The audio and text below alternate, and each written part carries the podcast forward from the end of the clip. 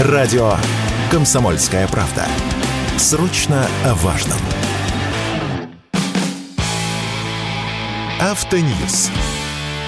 Совместный проект радио КП. Издательского дома «За рулем».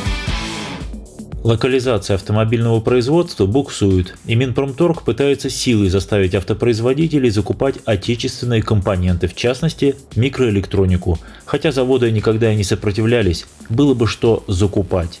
С вами Максим Кадаков, главный редактор журнала «За рулем». Минпромторг давно перетряхивает бальную систему оценки локализации, которая регламентируется 719-м постановлением правительства. Цель этих изменений – давать меньше баллов за те операции, которые уже освоены.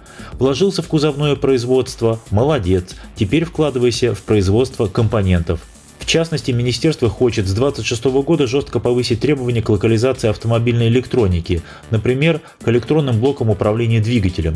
А от набранных баллов этой самой локализации зависит уровень господдержки автозаводов и объем возвращаемого утильсбора, который теперь очень высок.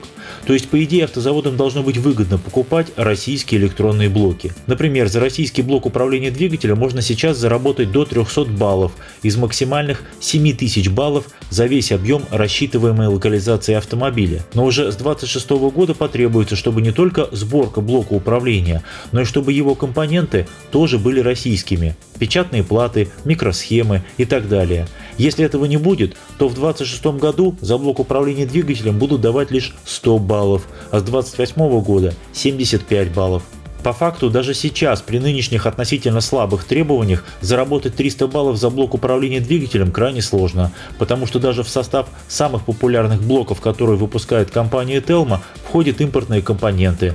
То же касается АБС, системы стабилизации и других блоков, в состав которых входят импортные микроэлектронные субкомпоненты.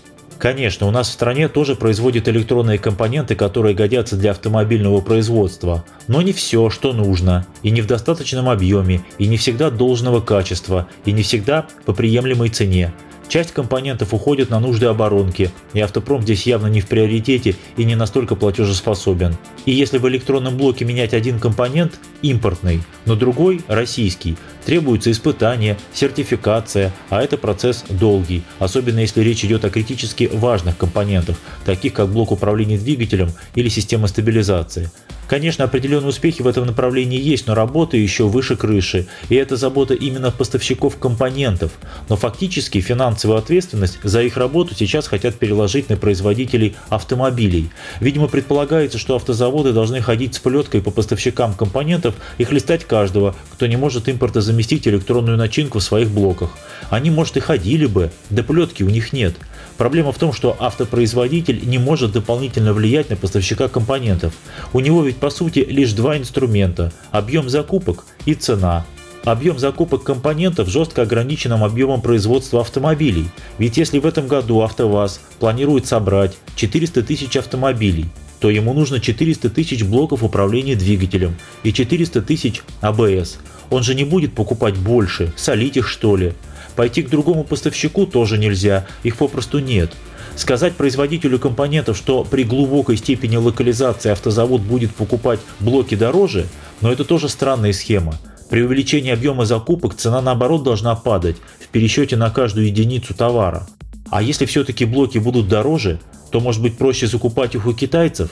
Пока финального решения по новой схеме оценки локализации автомобилей нет – когда оно появится, вот тогда и станет окончательно ясно, будут ли автозаводы драйверами ситуации или станут ее заложниками. С вами был Максим Кадаков, главный редактор журнала «За рулем». Не унывайте, еще поездим.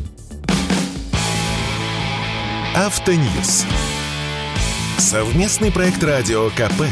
Издательского дома «За рулем».